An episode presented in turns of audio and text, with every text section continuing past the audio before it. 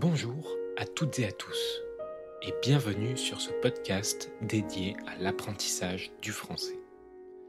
Je m'appelle Félix et dans ce podcast, je parle volontairement, lentement et distinctement, c'est-à-dire en articulant afin que la compréhension soit la plus facile possible.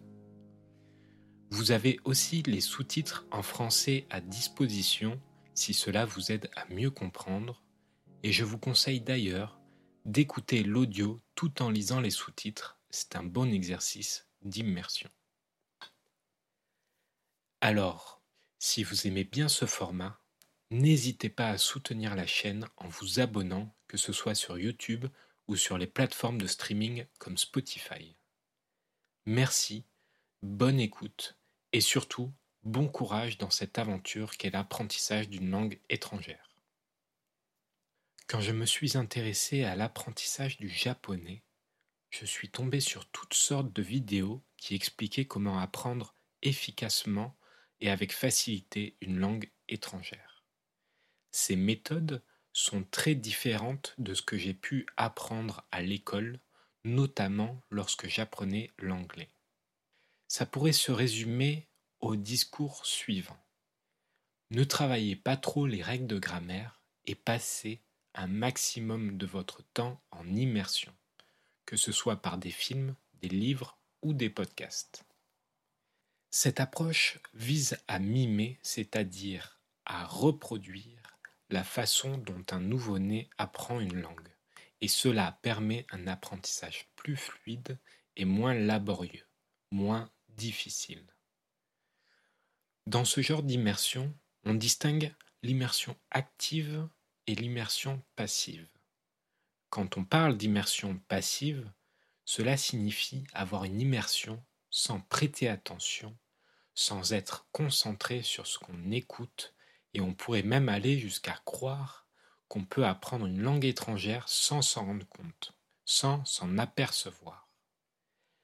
Mais est-ce que c'est bien vrai?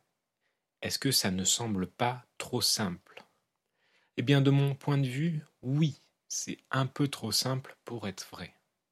Cependant, à la question de savoir si l'immersion passive est efficace, je répondrai tout de même oui.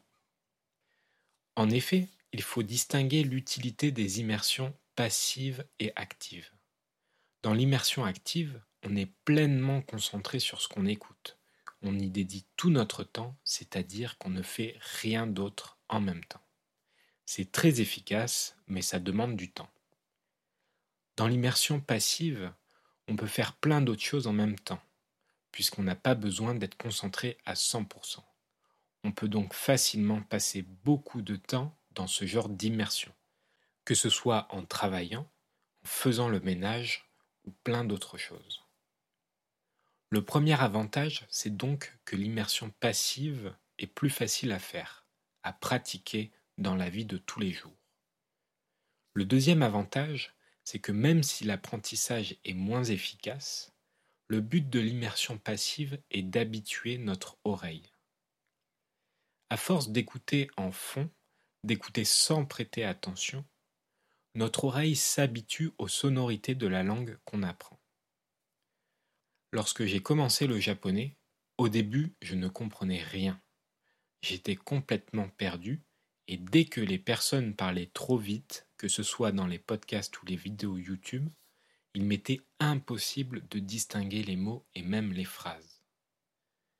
J'ai déjà dit dans une précédente vidéo que l'apprentissage d'une langue, c'est comme un puzzle. En entraînant notre oreille au son, cela nous aide à délimiter c'est-à-dire à bien séparer les pièces de ce puzzle. Cela nous aide donc à délimiter le début et la fin des phrases, voire même à bien séparer les mots entre eux. Et donc, même si on n'est pas concentré pour apprendre de nouveaux mots de vocabulaire, cela nous permet d'améliorer notre compréhension globale. En conclusion, il ne faut pas forcément opposer l'immersion passive de l'immersion active. Ce sont des exercices avec des qualités et des défauts, et je vous encourage plutôt à pratiquer les deux. Lorsque vous avez du temps, soyez concentré sur les podcasts ou les vidéos que vous écoutez afin d'apprendre le plus possible de vocabulaire. Et lorsque vous faites autre chose, et si vous en avez la possibilité, n'hésitez pas à mettre un podcast en fond dans la langue que vous apprenez, car même si vous n'écoutez pas attentivement, avec attention, vous vous habituerez aux nouvelles sonorités de cette langue. Chaque immersion, quelle que soit notre concentration, participe dans tous les cas à améliorer votre compréhension. Un dernier conseil pourrait être d'écouter régulièrement le même podcast ou la même vidéo YouTube. La répétition peut permettre d'approfondir certains points. Cependant, l'objectif est de rester motivé. Alors si cela vous ennuie, si c'est trop répétitif pour vous, ne vous empêchez pas d'écouter autre chose. Si vous avez aimé ce format, n'hésitez pas à soutenir la chaîne et si vous avez des idées ou des suggestions pour l'améliorer, n'hésitez pas non plus à me les soumettre. Également, si vous avez des questions, l'espace commentaire est là pour ça et je me ferai un plaisir de vous répondre. Vous trouverez un nouveau podcast toutes les semaines et je vous dis donc à la prochaine.